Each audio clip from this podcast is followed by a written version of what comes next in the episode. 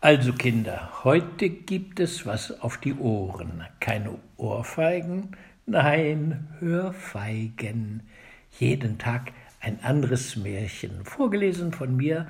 Ich bin Matthias, der Puppenspieler vom Lille Kartofler Figurentheater.